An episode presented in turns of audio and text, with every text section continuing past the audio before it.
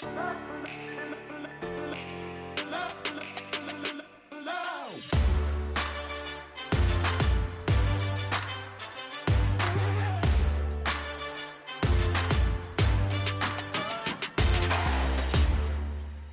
Herzlich willkommen zum Podcast Arbeitsphilosophen, die Zukunft der Arbeit. Herzlich willkommen zum Themenschwerpunkt Kapitalismus neu gedacht. Heute zu Gast ist Dr. Andreas Beck. Er ist Mathematiker, er ist Portfolio-Manager und er ist jemand, den ich sehr schätze. Ich habe fast jedes YouTube-Video von ihm gesehen, wenn er die aktuelle Lage an den Finanzmärkten kommentiert, wenn er die Voraussagen seines Instituts dort preisgibt, dann höre ich immer ganz genau zu, weil ich glaube, das sind immer ganz kluge Argumente. Und genau deshalb habe ich gedacht, ja, Dr. Andreas Beck, der hat auch eine Meinung zum Thema Kapitalismus.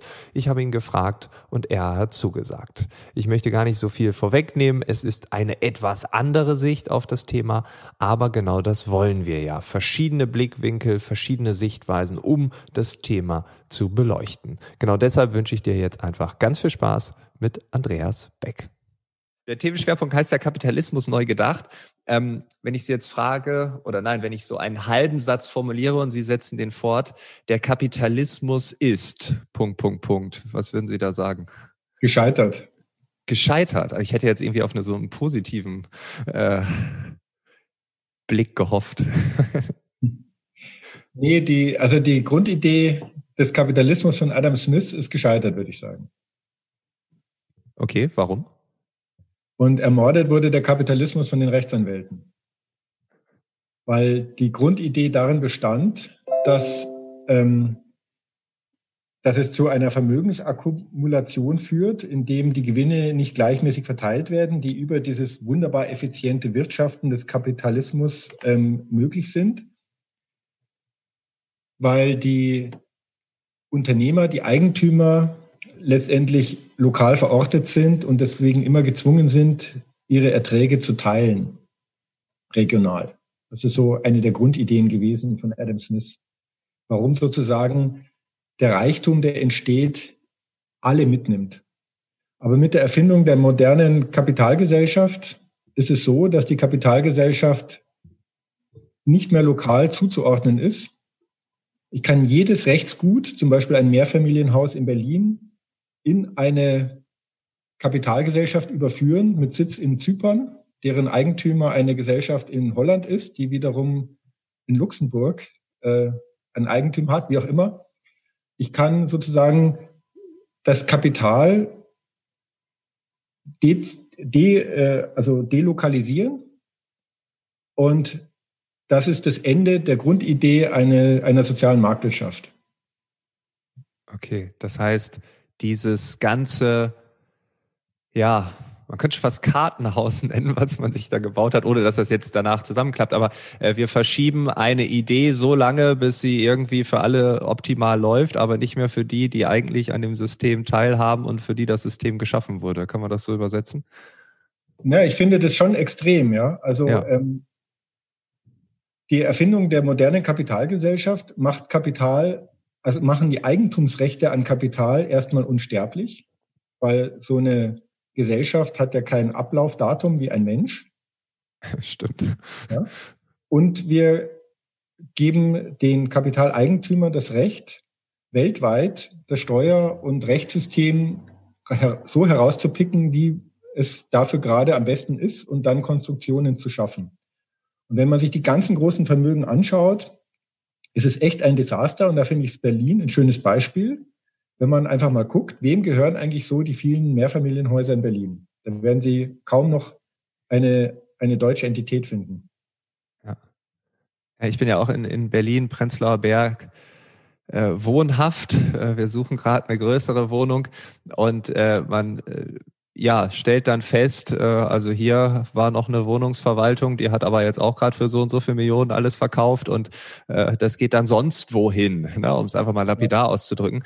Ähm, und ich habe auch im Freundeskreis, auch Leute sind umgezogen und dann haben sie festgestellt, was es bedeutet, wenn eine luxemburgische Firma, die dann aber auch noch irgendwie woanders anzusiedeln ist, dann dafür zuständig ist und wie denen dann auch völlig egal ist, ob eine Wohnung da jetzt gerade so vor sich hin schimmelt. Nein, es ist ja wirklich brutal. Auch sozusagen, ich habe ja viel zu tun mit sehr vermögenden Unternehmern, ja. Also wieder mit Privatstiftungen in Liechtenstein und hier und da und Briefkastenfirmen in Zypern. Es ist alles möglich. Ähm, die Demokratie hat es aufgegeben, also gar kein Wahlkampfthema. Und dann wird über eine Vermögensteuer diskutiert, die sozusagen dann wieder nur die trifft, die so nett und ehrlich sind, dass sie ihr Vermögen hier lokalisiert lassen und hier ihre Steuern zahlen.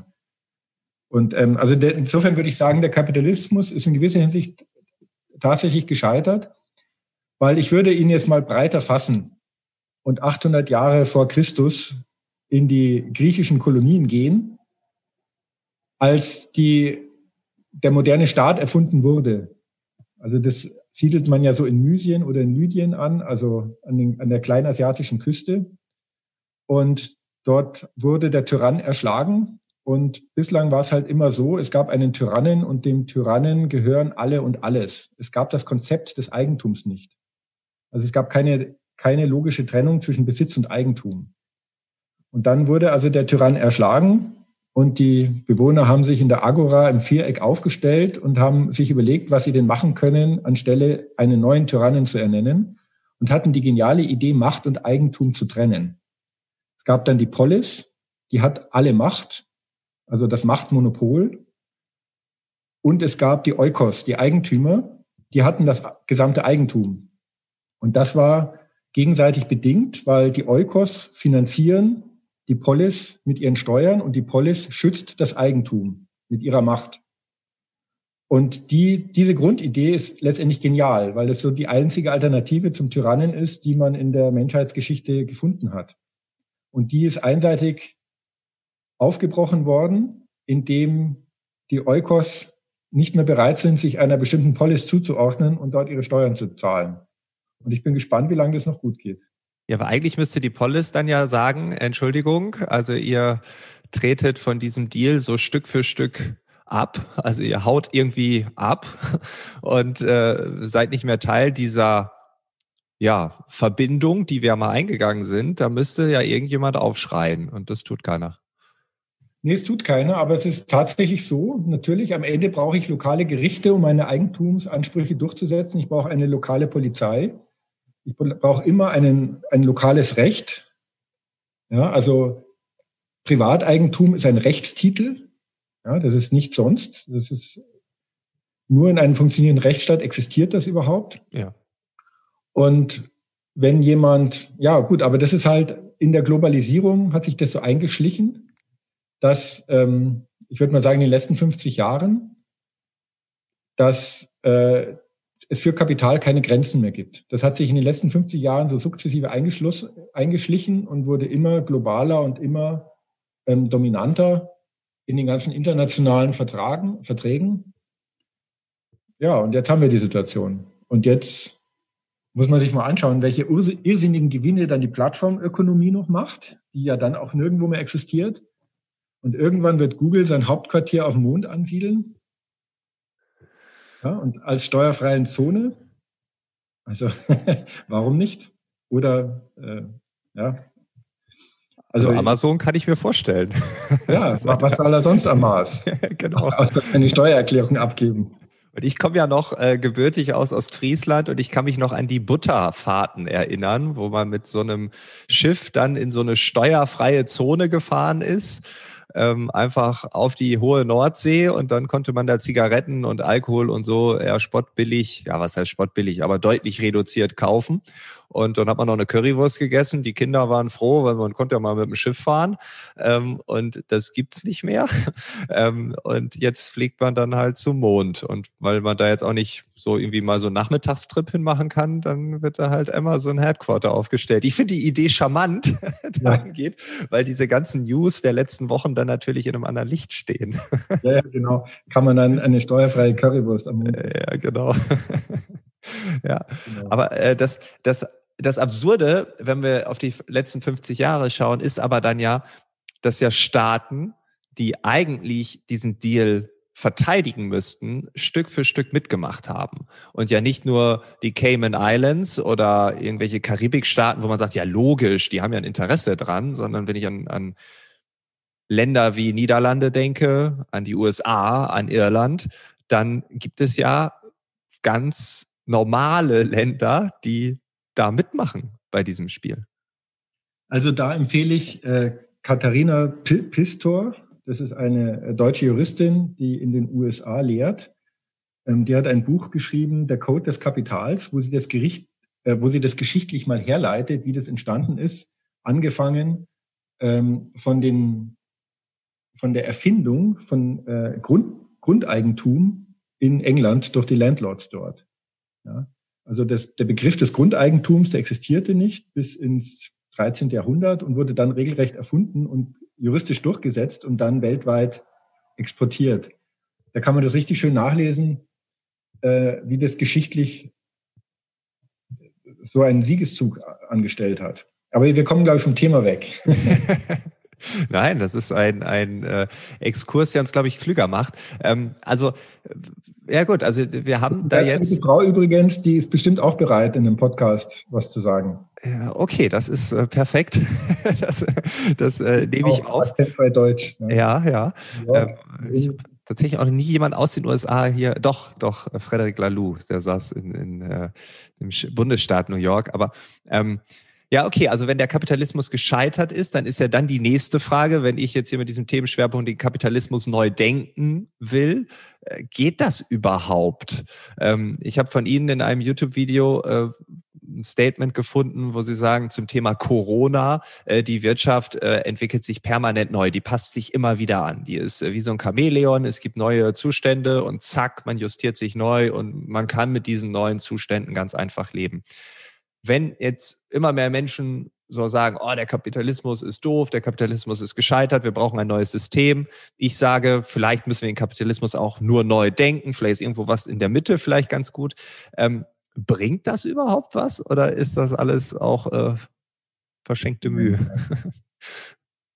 Also trennen wir die Fragen der Wirtschaft in Produktion und Verteilung. Ja, die Produktion funktioniert ja bestens. Ich erinnere jetzt nur an Corona.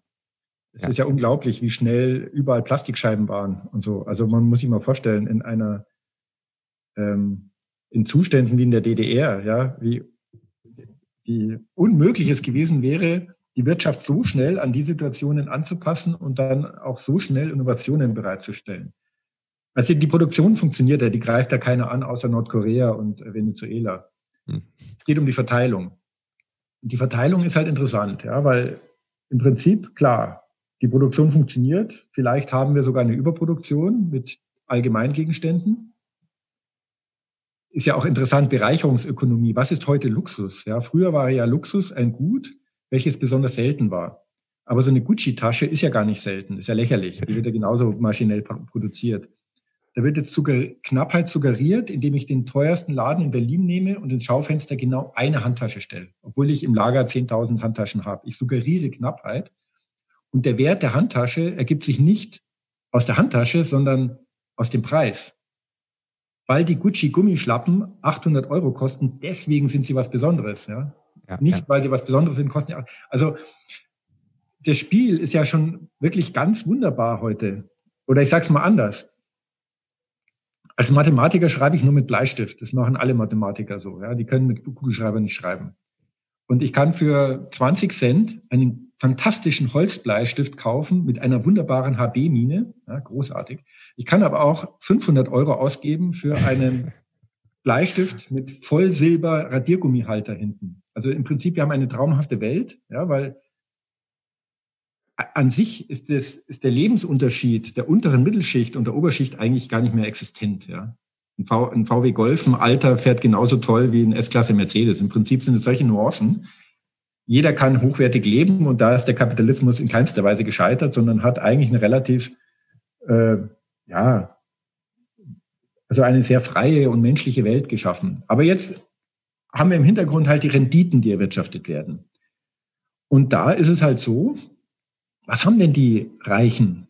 Die haben alle Eigenkapital. Denen gehört sozusagen die Welt AG, die die Sachen produziert. Und das haben sie noch Kredit gehebelt. Ja, kein Mensch ist so wahnsinnig, wenn er vermögend ist und hat keinen Kredithebel. Und das heißt, wir reden hier von Eigenkapitalrenditen von sieben Prozent vor Kredithebel, von zehn Prozent nach Kredithebel. Und der gemeine Mensch, ja, der hat sein Geld auf dem Konto und bei der Riester-Rente und hat halt null Prozent. Das ist tatsächlich so. Also äh, äh nominal. Real hat er was Negatives. Und auf die Art und Weise laufen die Vermögen mit einem Tempo auseinander. Es ist unglaublich. Ja? Wir brauchen ja nicht glauben, dass ich im wirklich vermögenden Segment, ähm, dass ich im, im wirklich vermögenden Segment einen Kunden hätte, der unter sieben Prozent im Jahr zufrieden wäre im Schnitt. Wozu, wozu auch? Das sind ja mindestens die Eigenkapitalrenditen, die die Wirtschaft äh, liefert. Ja, aber sieben Prozent heißt, es verdoppelt sich alle zehn Jahre. Nach 20 Jahren hat sich vervierfacht, nach 30 Jahren hat sich verachtfacht, nach 40 Jahren hat sich versechzehnfacht. Das heißt, exponentiell läuft es in die Höhe und der gemeine Arbeiter und Angestellte, der sein Geld auf dem Konto hat, weil er es halt braucht, falls mal das Auto kaputt geht, der bleibt immer auf der Nulllinie. Ja, wie weit soll das jetzt noch weitergehen? Das ist ja jetzt wirklich interessant, weil am Ende der Kuchen, also die Vermögenden können ja immer nur noch reicher werden, indem die Schere noch weiter auseinander geht, aber irgendwann ist ja nichts mehr da zum Verteilen. Ja. Irgendwann ja, ist ja nichts mehr da zum Verteilen. Und das finde ich, das beobachte ich eben gerade schon mit großem Interesse, wie da die Spannungen gerade entstehen am Finanzmarkt äh, und wie die Politik damit umgeht und wie das überhaupt kein Thema ist für die Allgemeinheit, obwohl ich finde, da spielt eigentlich die große Musik. Ja, ich finde das äh, auch äh, super interessant, weil ich meine, ich wurde auch ja ein Stück weit geprägt. Aktien sind gefährlich. Ähm, und wenn man über die Welt AG spricht, dann sprechen wir über Aktien. Ähm, zumindest größtenteils, auch Anleihen und so, aber sieben Prozent ist Aktien. Ähm, sind gefährlich, gibt es einen Crash, dann verlierst du alles und so. Also es ist gefährlich. Und das Geld auf der Sparkasse äh, oder in der Volksbank oder wo auch immer, das ist sicher. Das ist, glaube ich, so eine Prägung, die wir hier in Deutschland haben. Dass diese öffentliche Diskussion darüber nicht stattfindet, ist, glaube ich, wirklich Unwissenheit. Also dieses sieben Prozent ist, glaube ich, für die meisten einfach völlig illusorisch, weil sie das gar nicht wissen. Und wenn sie sich mit Aktien beschäftigen, dann ja, und 2008 ist alles gecrashed. Und jetzt in Corona, das ging auch so rasant nach unten. Ja, also äh, klar, in gewisser Hinsicht unterstelle ich da ein bisschen Volksverblödung. Ja. Das wird ja richtig getrieben. Ich rede ja nicht davon, dass man eine Aktie kauft. Wenn ich jetzt eine Telekom-Aktie kaufe, ja. keinen weiß, ob es in zehn Jahren noch gibt, dann habe ich ein Insolvenzrisiko. Katastrophal. Aber wenn ich jetzt alle Aktien kaufe, die es gibt auf der Welt, so 8500, dann habe ich überhaupt kein Ausfallrisiko mehr. Und dann komme ich in eine ganz andere Planbarkeit der Erträge. Und am Ende, was bei den großen Vermögen immer das Einzige ist, was entscheidet, ist, was ist meine innere Rentabilität des Kapitals und was ist mein Ausfallrisiko. Das sind die beiden einzigen Parameter, um die es geht. Und große Vermögen werden auch immer wieder mal vernichtet, weil das Ausfallrisiko ausgereizt wird. Ja, da, da, da, das will ich jetzt gar nicht ausschließen, aber das ist unnötig. Also ja. ich kann auch diese Eigenkapital Renditen einsammeln, ohne ein Ausfallrisiko zu haben. Und dann habe ich dieses ganze Thema des Aktienmarkts als Spekulation und als Risiko habe ich nicht. Und das wird halt in verschiedenen Altersvorsorgesystemen, zum Beispiel in Holland oder in Schweden oder in Norwegen, exzessiv genutzt und führt zu einer anderen Verteilung, was Vermögensansprüche angeht, als in Deutschland. Und da kann ich nur die Leute appellieren, dass sie da zumindest privat irgendwie mal ein bisschen anfangen mitzudenken. Und da empfehle ich mein Buch. Erfolgreich wissenschaftlich investieren, kostenloser Download. Ja, ich habe es auch äh, gelesen. Ich habe auch direkt danach investiert, also ein bisschen äh, Private Talk hier rein. ähm, ich hoffe mit Kredithebel. Nein. 200 Prozent. Kostet ja gerade nichts. Ist ja umsonst. Ähm, ja, das, ähm, äh, tatsächlich ist es so, dass ähm, die, diese Volksverdummung, ja, wie ja gerade schon beschrieben, vielleicht ja auch aktiv betrieben wird. Ne? Also gibt es Player im Markt, die sagen, es ist gut, wenn wir, also wenn viele Menschen keine Ahnung über dieses Phänomen haben, dass die Reichen immer reicher werden und die, die nicht reich sind, halt nicht. Ähm, und dann halt mit so einer Riester-Rente dann halt irgendwie am Ende nach Kosten vielleicht 500 Euro plus haben, wenn es gut lief. So, ne? Ähm, ja, aber da, da, das, da ist kein Platz für eine Verschwörungstheorie. Ja, es ist nicht so, dass da im Hintergrund die bösen Unternehmer die kleinen Leute klein halten wollen. nehmen wir zum Beispiel das Betriebsrentenstärkungsgesetz, was die Andrea Nahles, von der ich jetzt wirklich kein Fan bin, ja, was sie in ihrer äh, Zeit, als sie in der Regierung saß, äh, durchgebracht hat. Aber das Gesetz ist an sich gut. Das sieht vor, dass man bei der betrieblichen Altersvorsorge keine Beitragsgarantien mehr macht, damit endlich Kapitalrenditen eingesammelt werden können. Das scheitert an den Gewerkschaften. Also das scheitert nicht an den Arbeitgebern, das scheitert an den Arbeitnehmervertretungen bis jetzt. Gibt so gut wie nirgends. Obwohl es politisch eigentlich durch ist. Also das, das ist, da ist jetzt keiner, da ist keine Verschwörungstheorie von irgendeiner Seite, sondern das sind schon ideologische Grabenkämpfe, die wir hier sehen. Ja, äh, ich will auch gar nicht gar, gar keine Verschwörung da machen, aber äh, zum Beispiel das Thema Riester-Rente, das war, das war halt so politisch gewollt. Dann haben Unternehmen da auch fürstlich dran verdient. Warum soll man jetzt denn alle in einen ETF-Sparplan reinbringen, der viel kostengünstiger ist? Dann schneide ich mir ja selber ins Fleisch. Also es ist ja auch betriebswirtschaftlich logisch, dass jetzt Banken, die Riester und Co. verkaufen mit hohen Provisionen, jetzt nicht unbedingt äh, die kostengünstigsten Varianten anbieten. Das also verschwörungstheoretisch, da bin ich, äh, da bin ich äh, fern von. Das gleiche sehen wir ja auch beim Thema New Work. Wenn wir über die Zukunft der Arbeit reden, wie auch dort Gewerkschaften ähm, und Betriebsräte eigentlich im Sinne der Arbeitnehmer und Arbeitnehmerinnen agieren könnten, aber dann auch bei so positiven Dingen einfach sagen, nein, nein, das geht nicht, weil wir wollen ja die Hand drauf haben, das haben wir nicht, wenn das und das und das passiert. Also das ist Ideologie. Ja, was kann denn da die Politik machen? Also ich meine, wenn, wenn, wenn wir so schon, also wenn die Schere immer weiter also auseinandergeht, also ist dann.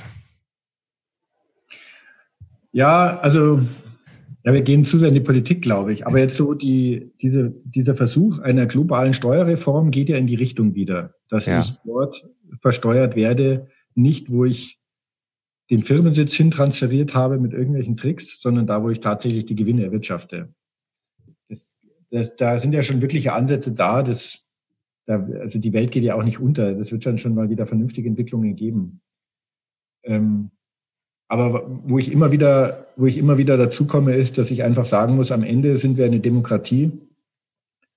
Und am Ende bräuchten wir mehr Sachverstand bei den Wählern. Ich, es gibt ja immer wieder Diskussionen, die öffentlich geführt werden in der Schweiz, in Österreich und in Deutschland. Und da habe ich schon immer den Eindruck, dass zum Beispiel die Schweizer die sind einfach erwachsen, die Wähler. Die denken mit ja, äh, bei ganz vielen Dingen.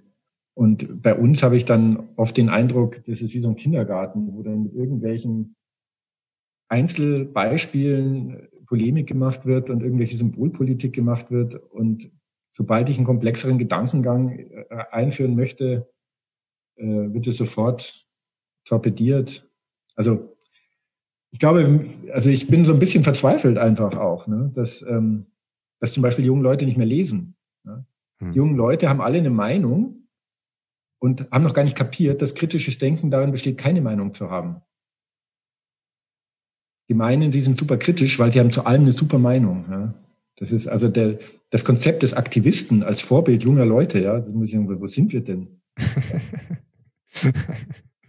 Ja, ja, äh, okay. Also das, war jetzt ein bisschen altklug wahrscheinlich. Äh, ja, also alles gut. Wir haben ja eine Woche vor äh, davor dann noch einen Aktivisten im, im, Plan. Also von daher, wir bilden ja auch hier die komplette äh, Palette ab. Ähm, äh, was mich interessiert in Deutschland, aber vielleicht auch in Europa, vielleicht in der Schweiz nicht, aber kommen dann ja manchmal äh, dann auch so Begriffe wie zum Beispiel das Thema Gemeinwohlökonomie dann hoch, ne, wo ja. man sagt, das eine ist böse, da ist für, bei mir auch immer so der Verdacht dann oft, so ist das jetzt so ein Schwarz-Weiß-Denken. Ich versuche ja mal die Mitte irgendwie herauszufinden.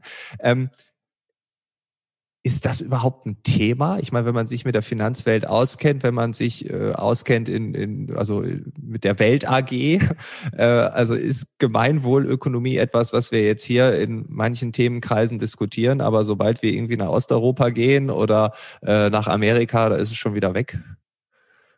Also wenn Sie mit Stiftungen zu tun haben, verzweifeln Sie. Wenn der Stiftungsgründer nicht mehr lebt und da haben Sie irgendwelche Funktionäre sitzen, da verzweifeln Sie.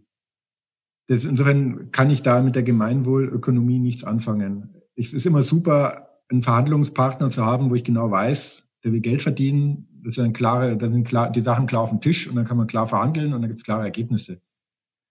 Also was da, soll ich mal eine Anekdote erzählen? Sehr gerne. Also Social Impact Investing, ja, ganz tolle Idee, sozusagen Unternehmensgründungen, die nicht nur Rendite erzielen, sondern das Gemeinwohl steigern wollen, aber trotzdem autark sind, indem sie genug verdienen, um selber zu überleben. Hm. Ja. Social Impact. Also Veranstaltung in einem Schloss in Ostdeutschland. Eine Schlossherrin hat geladen. Ähm, und die Veranstaltung sah so aus, es kamen also dann Investoren und dann gab es halt so eine Bühne und da konnten junge Unternehmer jeweils eine halbe Stunde vortragen, was für eine geniale Idee sie haben und welches Geld sie bräuchten. Und dann konnten unten die, äh, die Investoren sagen, wem sie Geld geben und wem nicht. War die Veranstaltung. Ich war da als Vertreter von, von so einem Investor und habe mir das angehört. Okay. Dann ist folgende Szene, die fand ich bezeichnend für diese ganze, ganze Industrie. Also dann kam eine Frau auf die Bühne, die war vielleicht 40 Jahre alt. Man sah ihr an, dass sie echt überarbeitet ist. Also, dass sie lange keinen Urlaub hatte und dass sie kämpft für ihre Idee. Und die hatte eine ganz tolle Idee vorgestellt, wie man Spenden, Sammeln etc. wesentlich effizienter mit digitalen Hilfsmitteln aufstellen könnte. Hat das vorgestellt und hat gesagt, ja, Sie haben eigentlich jetzt Pflichtenheft, alles fertig, Sie müssen es jetzt nur noch programmieren lassen, dafür brauchen Sie halt fünf Millionen Euro. Dann hat sich jemand aus dem Publikum gemeldet von den Investoren und hat gesagt, ja, ich bin Holländer und äh, das ist eine super Idee. Das gibt sogar schon in Holland, das funktioniert auch. Ich kann Ihnen gerne Kontakt herstellen. Wie, wie glauben Sie, hat die Frau reagiert auf der Bühne? Ja, ich glaube, sie war eingeschnappt. Die ist innerlich zusammengebrochen. Ähm, dann sagt der aus dem Publikum, dann, dann sagt die Gastgeberin, ja, aber Sie müssen sich doch freuen. Das, wofür Sie gekämpft haben, ist, ist jetzt Wirklichkeit geworden.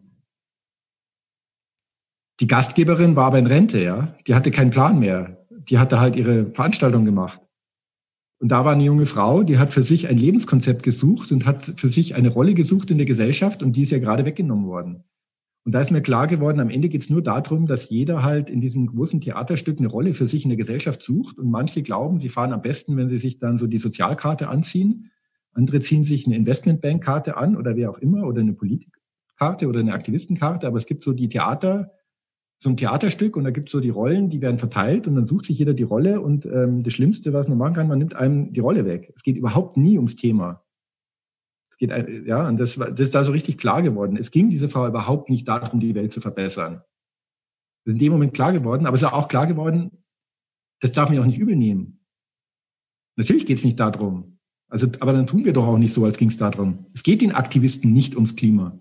Es geht darum, dass sie sich selber wichtig machen wollen und da jetzt ein Thema gefunden haben, wo sie ganz groß auf die Pauke hauen können. Okay, das ist eine steile These.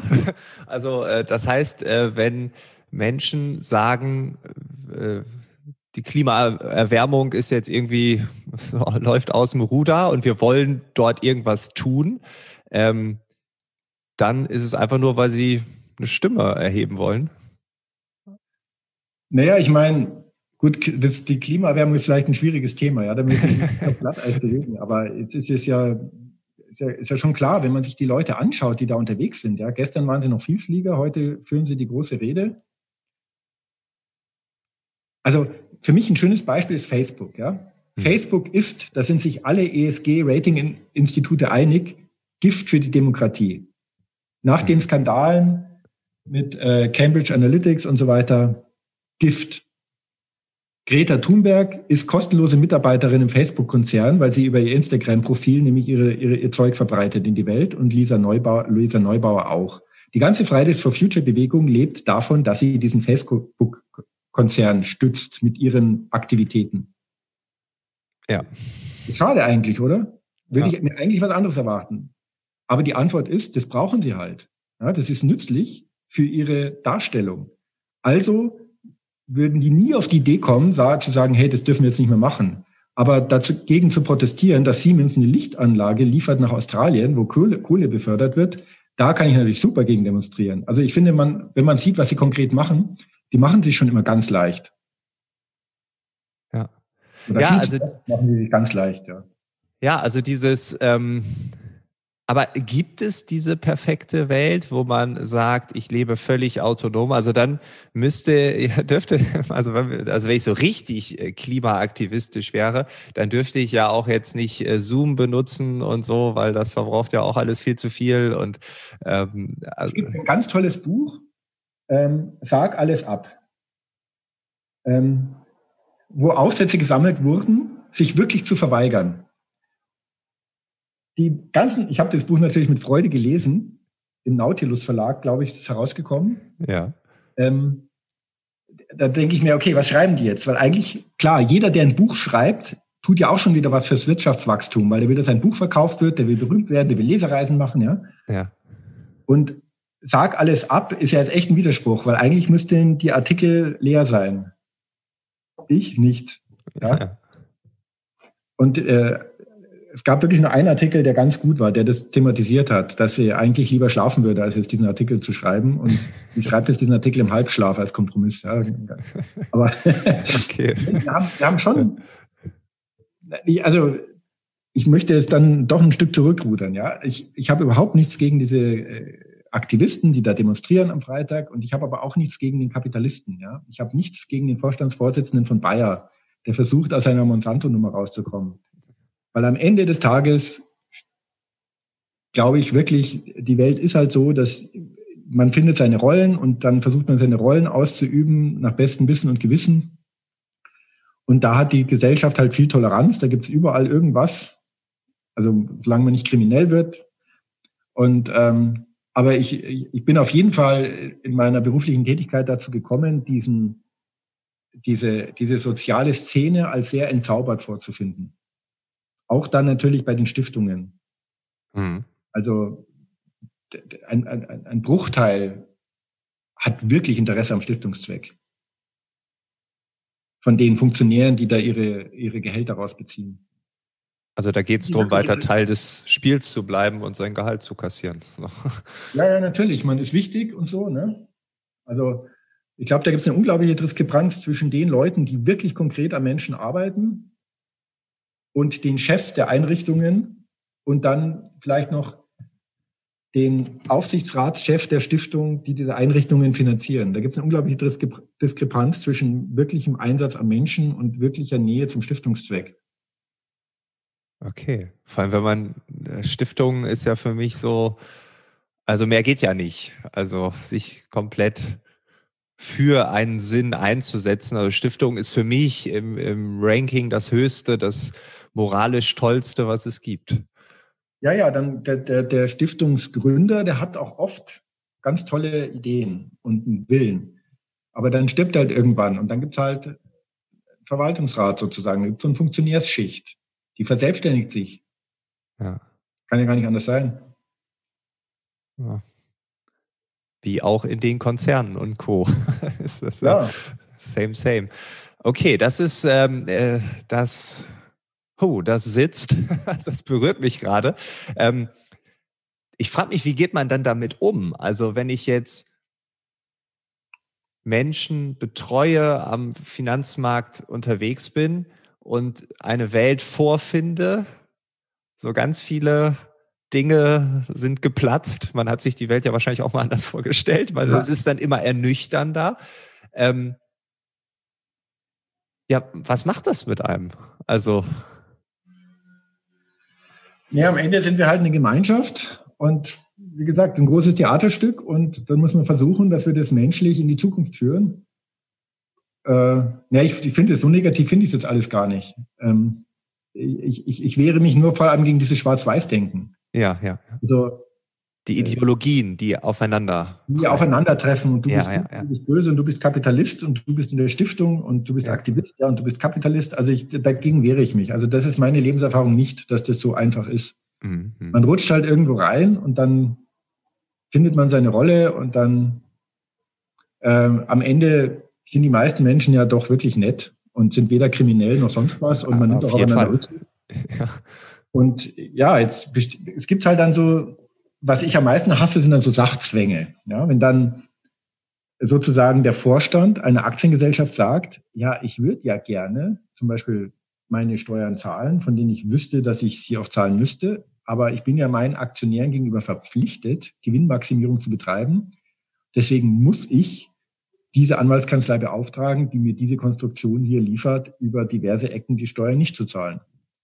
Das sind also sogenannte Sachzwänge. Ähm, da ist auch was dran. Ja? Natürlich, wenn er das nicht macht, kann er ganz schön angegriffen werden. Hm. Ähm, ja, okay, dann sind wir wieder bei einer politischen Frage. Man müsste halt die politischen Rahmenbedingungen so stellen, dass es jedem Menschen leicht fällt, äh, im Sinne der Gesellschaft seine Arbeitskraft einzusetzen. Das ist nicht gegeben. Ja. ja, das ist ja auch ein Thema, was, was uns hier auf, auf diesem Kanal oder mich äh, dann auch immer wieder betrifft und, und dieses Spannungsfeld. Also wenn ich jetzt nochmal äh, nur, wir haben äh, am Anfang gesagt, äh, oder Sie haben gesagt, Sie sind froh, wenn Sie mal nicht über Fonds und Co. reden. Wir umschiffen diese Themen bisher ähm, äh, elegant, wir streich, äh, streifen sie natürlich, aber mich beschäftigt oft so dieses ja, man hat dort so etwas wie eine moralische Vorstellung oder auch vielleicht so etwas wie eine Ideologie. Und auf der anderen Seite aber Sachzwänge oder Wunschvorstellungen oder entgegengesetzte Ideen. Ähm, ein Beispiel. Ich möchte nachhaltiger leben. Ich möchte, dass der Planet auch für zukünftige Generationen äh, geschützt wird, dass man dort noch leben kann. Auf der anderen Seite ist aber dann irgendwie auch die gesetzliche Rentenversicherung, an die wir, glaube ich, beide nicht so glauben. Ähm, und äh, da muss ich ja irgendwie auch Wege finden, äh, wenn ich dann irgendwann mal mit dem Podcasten aufhöre mit 70 oder keiner hört mir mehr zu, dann äh, muss es ja andere Wege gehen. Also äh, wie geht man mit diesen Spannungsfeldern um? Also äh, nicht schwarz-weiß, ähm, aber einfach diese entgegengesetzten Dinge. Das, das, das beschäftigt mich extrem aktuell. Naja, da habe ich auch keine Antwort. also ähm, äh, Michel Foucault hat sich mal die Frage gestellt, warum alle Revolutionen dazu geführt haben, dass die Gesellschaft dann noch brutaler wurde. Also selbst die französische Revolution ist ja erstmal noch unmenschlicher geworden. Ja. Und das Ergebnis ist sozusagen, dass alle Veränderungen nur im Mikrokosmos stattfinden können. Das heißt, wenn man jetzt für Gleichberechtigung der Frauen ist, dann muss man selber in seiner Umgebung das leben. Und wenn ich äh, für nachhaltiges Leben bin, dann muss ich selber darauf schauen, was für Wegwerfartikel brauche ich eigentlich und wo kann ich Müll einsparen und dieses und jenes. Das ist das Einzige, was wirklich Veränderung bringt. Da glaube ich tatsächlich dran. Hm. Und dann sind auch die diese Totschlagargumente, äh, ja, da muss die Politik das vorgeben. Das äh, höre ich manchmal. Ja, das ist das dann ist weg. Mein eigenes ne? Wahlverhalten. Ja. Die Politik ist mein eigenes Wahlverhalten. Da muss ich ja überlegen. Ähm, aber natürlich, das, die Politik, der Politiker müsste sich die Frage auch stellen. Ja, diese Frage, was kann ich wirklich in meinem Umfeld konkret bewirken, ist halt bei einem Bundeskanzler oder einer Bundeskanzlerin etwas anderes als jetzt bei uns beiden. Ja. Aber am Ende ist das die persönliche Frage, die, die jeder für sich, finde ich, beantworten muss. Und das ist viel interessanter und weiterführender als diese ganz komplexen Fragen. Ähm, so abstrakte Ziele in den Raum zu schmeißen und den anderen zu sagen, was sie tun und lassen sollen oder nicht das ist dann vielleicht auch, das geht in diese Richtung äh, mit dieser Dame, die Sie eben beschrieben haben. Ne? Ich habe da so dieses große Ding, Theaterstück, das ist meine Rolle und es ist ganz Großes, da kann ich jetzt äh, noch die nächsten 50 Jahre dran arbeiten. Äh, da habe ich meine Rolle gefunden, auch vielleicht Erfüllung drin. Ähm, und das andere wäre, ja, mach's doch einfach jetzt. Also jetzt sofort mit den Müllsachen und mit deinem Kaufverhalten, mit deiner Wählerstimme, mit deinem Verhalten an der Börse, wie auch immer. Ähm, also dieses große Bild, was wir ja oft haben, das nimmt uns dann ja auch so ein bisschen aus der Verantwortung. Ja, genau, total. Total. Ja. Wir können den ganzen Tag Forderungen stellen und abends gucken wir Netflix. Ja.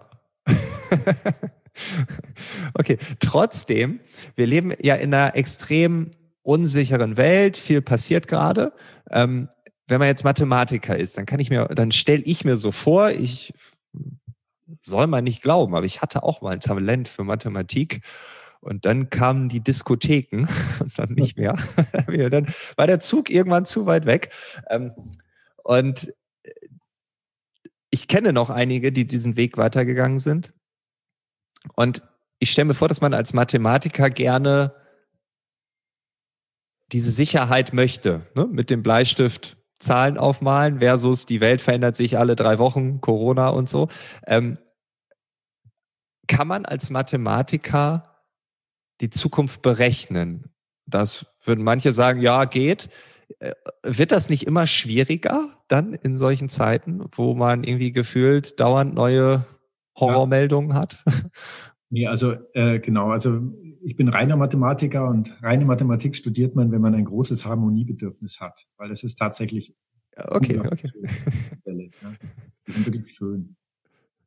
Aber wenn ich Mathematik mache, dann rechne ich ja nichts, sondern letztendlich beschäftige ich mich, also als Mathematiker ist mir vollkommen klar, dass ich mich immer nur innerhalb eines Modells bewegen kann, wenn ich argumentiere. Das ist ja dem normalen Menschen nicht klar. Der normale Mensch glaubt, er argumentiert und sagt was über die Welt. Tatsächlich sagt er nur etwas über das Modell, in dem er gerade argumentiert. Also ohne Modell keine Kausalität. Ja? Die Welt an sich ist nur, was der Fall ist, aber es gibt keine Beziehungen. Sobald ich eine Kausalität habe, stelle ich eine Beziehung her und das ist nur innerhalb eines Modells möglich. Ansonsten gibt es nur isolierte Ereignisse. Und jetzt ist es so, Jetzt können wir beide streiten und in Wirklichkeit haben wir nur unterschiedliche Modelle der Welt. Und wir müssten uns eigentlich nur über die Modelle unterhalten, dann bräuchten wir uns auch gar nicht streiten, weil das ist eigentlich der Grund, warum wir unterschiedliche Kausalketten aufziehen. Ja, man, man, man diskutiert dann eigentlich immer am völlig falschen Ende und redet aneinander vorbei. Könnte ich noch Beispiele bringen, auch wenn das zu abstrakt ist? Äh, gerne, ja. Aber zu, und als Mathematiker kriegt man halt ein wunderbares Gefühl zwischen der Differenz zwischen Modellen und der Wirklichkeit. Und diese Differenz ist dann das, nennt man Modellrisiko. Also es gibt eine Finanzkrise und dann bricht alles zusammen und dann sieht man, oh, das Modell war falsch, wir passen das Modell an. Aber das nützt ja nichts. Das Modell wird so angepasst, dass es die Risiken der Welt vor der Krise und in der Krise gut erfasst hätte. Aber jetzt passt sich die Welt natürlich auch wieder an. Und wenn jetzt, und dieses Modell hat immer Graubereiche, hat immer Unschärfen. Und immer in diesen Unschärfen schießt dann das Investmentbanking rein. Ja, da wird das Geld verdient. Also die großen Vermögen werden immer vernichtet und gewonnen in diesen Graubereichen zwischen Modell und Wirklichkeit. Und ein Gefühl für diese Modellrisiken zu bekommen und damit zu hantieren, das ist eigentlich das Spannende an meinem Beruf. Ja. Und wenn ich dieses, ja? wenn ich dieses Modell, wenn wir jetzt mal so ein Beispiel nehmen, also wir, wollen jetzt keinen Streit haben, sondern wir äh, diskutieren einfach, jeder hat ein unterschiedliches Modell. Was wäre so ein einfaches Beispiel, dass wir es einmal greifen können? Ja, wir können jetzt zum Beispiel über gendergerechte Sprache diskutieren. Ja. Können wir jetzt ganz lange streiten. Jetzt in der eigentlichen Wissenschaftstheorie würde man sagen, es gibt Elementarsätze, so hat Wittgenstein die genannt. Elementarsätze, das sind einfach nur Bezeichnungen. Das ist ein Stuhl. Ja? Mhm. Das ist ein Mann. Ähm, das ist ein Haus. Elementarsätze sind neutral. In die Modellabhängigkeit komme ich erst, wenn ich jetzt Verknüpfungen zwischen Elementarsätzen herstelle und wenn dann Beziehungen aufbaue. Und erst innerhalb dieser Verknüpfungen gibt es dann die Frage, arbeiten wir in der Phänomenologie oder im Dekonstruktivismus oder arbeiten wir analytisch oder hermeneutisch? Dann gibt es verschiedene Grundmodelle, auf, wo man dann zu ganz unterschiedlichen Ergebnissen kommt. Und das ist jetzt sehr interessant aus meiner Sicht, weil das ist dann die Erfindung sozusagen der Ethnologie gewesen. Die Ethnologen, die sagen, ja, wenn ich jetzt wirklich etwas Fremdes habe, ähm, dann habe ich das Problem, dass ich dieses Fremde, sobald ich es interpretiere, immer mit meinem Modell interpretiere und dann erscheint es mir immer äh, bescheuert. Also eine fremde Kultur muss einem immer irrational erscheinen, weil wir in unserem Modell ja eine andere Kausalkette zugrunde legen als das Fremde. Und deswegen konzentrieren wir uns in der Ethnologie auf die teilnehmende Beobachtung. Das heißt, wir tun nur beschreiben. Ein guter ethnologischer Aufsatz besteht darin, indem er nur beschreibt. Das heißt, der Ethnologe geht so lange ins fremde Volk, bis er das normal findet, was dort ist, und schreibt es dann nieder. Und dann geht er erst wieder zurück. Also zum Beispiel, wenn wir jetzt darüber Gedanken machen, wie kann man so dumm sein, Trump zu wählen, dann würde ein Ethnologe sagen, stopp. Ja, du musst in den Mittleren Westen gehen, musst dich dort arbeitslos melden, musst Alkoholiker werden, bis du selber Trump wählen würdest, und dann kannst du, kannst du darüber was sagen. Wir können darüber nicht sagen.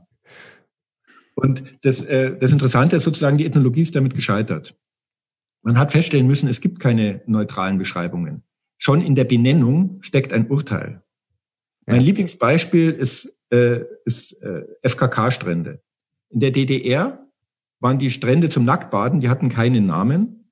Und äh, die anderen Strände hießen Textilstrand. Das heißt, in der DDR war es klar, der normale ist namenlos, geht zum Strand. Ja. Und wenn jemand zum Textilstrand gegangen ist, dann musste er begründen, dass er nicht pervers ist oder verklemmt.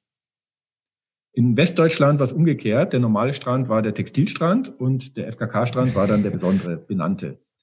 Ja, da ist es so, wenn ich zum FKK-Strand gehe, muss ich begründen, warum ich nicht pervers bin. So ungefähr. Ja. Das heißt, nur die Benennung an sich ist schon nicht mehr neutral. Ja, ja, ja. Daran sieht man, wie vorsichtig man mit Sprache sein müsste und wie schnell man in einem Modell ist und es überhaupt keine neutrale Diskussion mehr überhaupt überhaupt etwas mehr geben kann.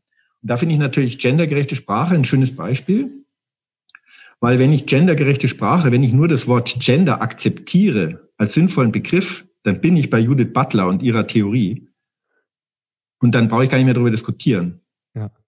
Also ist ein Mann, der sich als Frau fühlt, etwas anderes als ein Mann, der sich als Frau fühlt? Ja, das ist sozusagen die Grundmodellfrage. Und je nachdem, wie ich die beantworte, bin ich bei, in der Gender-Theorie oder eben nicht. Aber sobald ich, sobald ich den Begriff Gender verwende, habe ich diese Theorie schon akzeptiert. Also gerade aber äh, gedoppelt, da war ein Mann, der sich als Frau fühlt, was anderes als der Mann, der sich als Frau fühlt. Ja, das ist die Frage. Also die Gender-Theorie sagt, ein Mann, der sich als Frau fühlt, ist etwas anderes als ein Mann, der sich als Frau fühlt. Das heißt, ich brauche einen neuen Begriff. Das aber ist das Gleiche. Also. Ja, das ist jetzt, das würde die klassische Biologie sagen. Aber die Gender-Theorie sagt, nein, nein, ein Mann, der sich als Frau fühlt, ist kein Mann. Ach so, okay. Ja. Der ist eine Frau, die eine falsche Zuschreibung bei der Geburt bekommen hat. Das ja. ist eine Frau, die eine falsche Geschlechtszuschreibung hat. Ja? Okay. Aber im Prinzip ist es ganz schwierig, darüber zu diskutieren, weil wenn ich so die verschiedenen Argumente anschaue, dann sind die einfach in zwei unterschiedlichen Modellen unterwegs und mein Gott, beide Modelle kann man haben oder nicht haben. Aber da braucht man nicht drüber streiten. Gestritten wird dann, wenn sich einer in ein Modell reingezogen fühlt äh, und es gesagt wird, nur dieses Modell solltest du in Zukunft anerkennen. Ich glaube, dann kommt es zum Streit. Wenn es mir egal ist, ist es mir egal. Naja, sagen wir mal so, da wir beide nicht schizophren sind, haben wir beide ein klares Modell der Welt. ja, gut, das stimmt. Und jeder hat ein Modell der Welt und so. Und ähm, es gibt, ich will nur sagen, dass viele Streitereien, die lösen sich halt auf, wenn man auf die Modellebene geht. Ja, und dann kann man sagen, ah, so siehst du die Welt, okay, ich sehe sie so, ja, okay. Über Modelle kann man nicht streiten. Modelle sind nie richtig und falsch. Ja, ja, ja. Es gibt kein richtig und falsch bei der Modellfrage. Und dann ist doch die Frage, ist der Kapitalismus ein Modell? Ja. Können wir drüber streiten? Ja, können wir, aber bringt's was? Weil wir haben einfach nur jeder ein unterschiedliches Bild, unterschiedliches Modell, welches wir zugrunde liegen. Ja, also genau. So Kapitalismus, wenn der, Kap der, der Begriff des Kapitalismus ist halt völlig ausgefranst. Ja. Das, was Karl Marx definiert hat als Modell des Kapitalismus, das ist ja was ganz anderes als heute jemand, der über die soziale Marktwirtschaft spricht oder so. Ne? Der Plattformkapitalismus funktioniert ganz anderen Regeln als der Industriekapitalismus und so weiter. Also genau insofern sind so Streitereien schon, schon schwierig. Und schön ist auch natürlich der Begriff Nachhaltigkeit. Ja. Jeder ver versteht was anderes unter Nachhaltigkeit und dann sind wir natürlich alle nachhaltig, weil ja, ist ja keine Kunst. Aber jeder halt auf seine Art. Der eine ist nachhaltig, weil er zwar den Facebook-Konzern unterstützt, aber vegan ist, und der andere ist halt nachhaltig, äh, weil er WhatsApp abbestellt hat, aber dafür sein Steak isst. Also jeder hat, kann es dann anders definieren. Ich bin nachhaltig, weil ich viel nachdenke. Und das halte ich für wichtig. Ich glaube, die Welt geht nicht an der Klimaerwärmung zugrunde, sondern an der Verblödung. Das ist ein perfekter Abschluss. Danach kann eigentlich nichts mehr kommen. Ähm, ja, also äh, vielen Dank für dieses tolle Gespräch. Es, äh, ich bin immer noch ähm, irritiert, beeindruckt und habe verschiedene Gedanken jetzt gerade, wo ich sage, darüber muss ich nachdenken, darüber muss ich nachdenken und darüber muss ich nachdenken. Und gleichzeitig habe ich gerade festgestellt, ähm, ja, es ist manchmal vielleicht einfacher, als man denkt. Ja, ich kann auch drei Buchempfehlungen geben vielleicht. Ja, wir haben schon fünf, aber sehr gerne.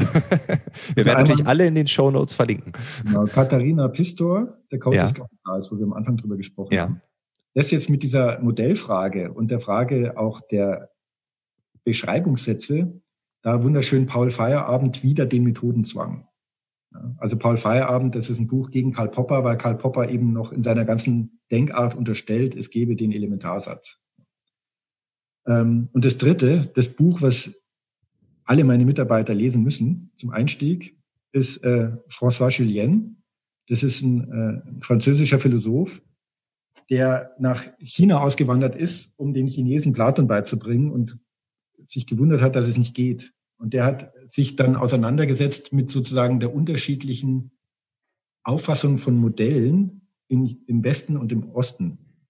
Und äh, also der hat wunderbare Bücher geschrieben über den Begriff der Wirksamkeit in, in China und im Westen und so weiter. Also François Julien würde ich da auch noch sehr ans Herz legen. Okay, Groß. ja. Ja. es gibt tatsächlich auch Möglichkeiten, die Welt zu sehen ohne Modell. Das ist, äh, dann ist man im Taoismus. Was natürlich auch wieder ein Modell ist, aber ja. das, ja. das würde gleich zu weit führen. Ja. Genau. Oder ohne Kausalität. Ja, mhm. also man kann, man kann, man kann auch die Welt sehen ohne, ohne Kausalitätsanspruch. Weil und aber ist im Chinesischen das gleiche Wort, behauptet François Julien zumindest. Ich, äh, ich kann kein Chinesisch. Okay, jetzt alle, die Chinesisch in der Schule hatten oder im besten Fall schon mal ein paar Jahre dort gelebt haben, äh, bitte bei LinkedIn schreiben, weil das interessiert mich jetzt, weil und aber ist, äh, okay, das ist die Hausaufgabe für alle, die, die schon mal äh, mit Chinesisch in Kontakt gekommen sind. Prima, vielen Dank. Ja, Dankeschön. Das war das Gespräch mit Dr. Andreas Beck. Er hat mir im Nachgang noch drei Buchempfehlungen gegeben, die ich einfach in den Shownotes verlinken werde. Dort findest du auch sein kostenloses E-Book, welches er schon im Gespräch angeteasert hat. Wenn dir dieser Podcast gefällt, dann freue ich mich weiterhin immer noch über eine kurze Bewertung bei Apple Podcasts und wenn du in der nächsten Woche wieder dabei bist. Dann gibt es das große Finale. Wir schließen diesen Themenschwerpunkt ab. Wir haben dann den Kapitalismus neu gedacht und bis dahin wünsche ich dir alles Gute. Ciao.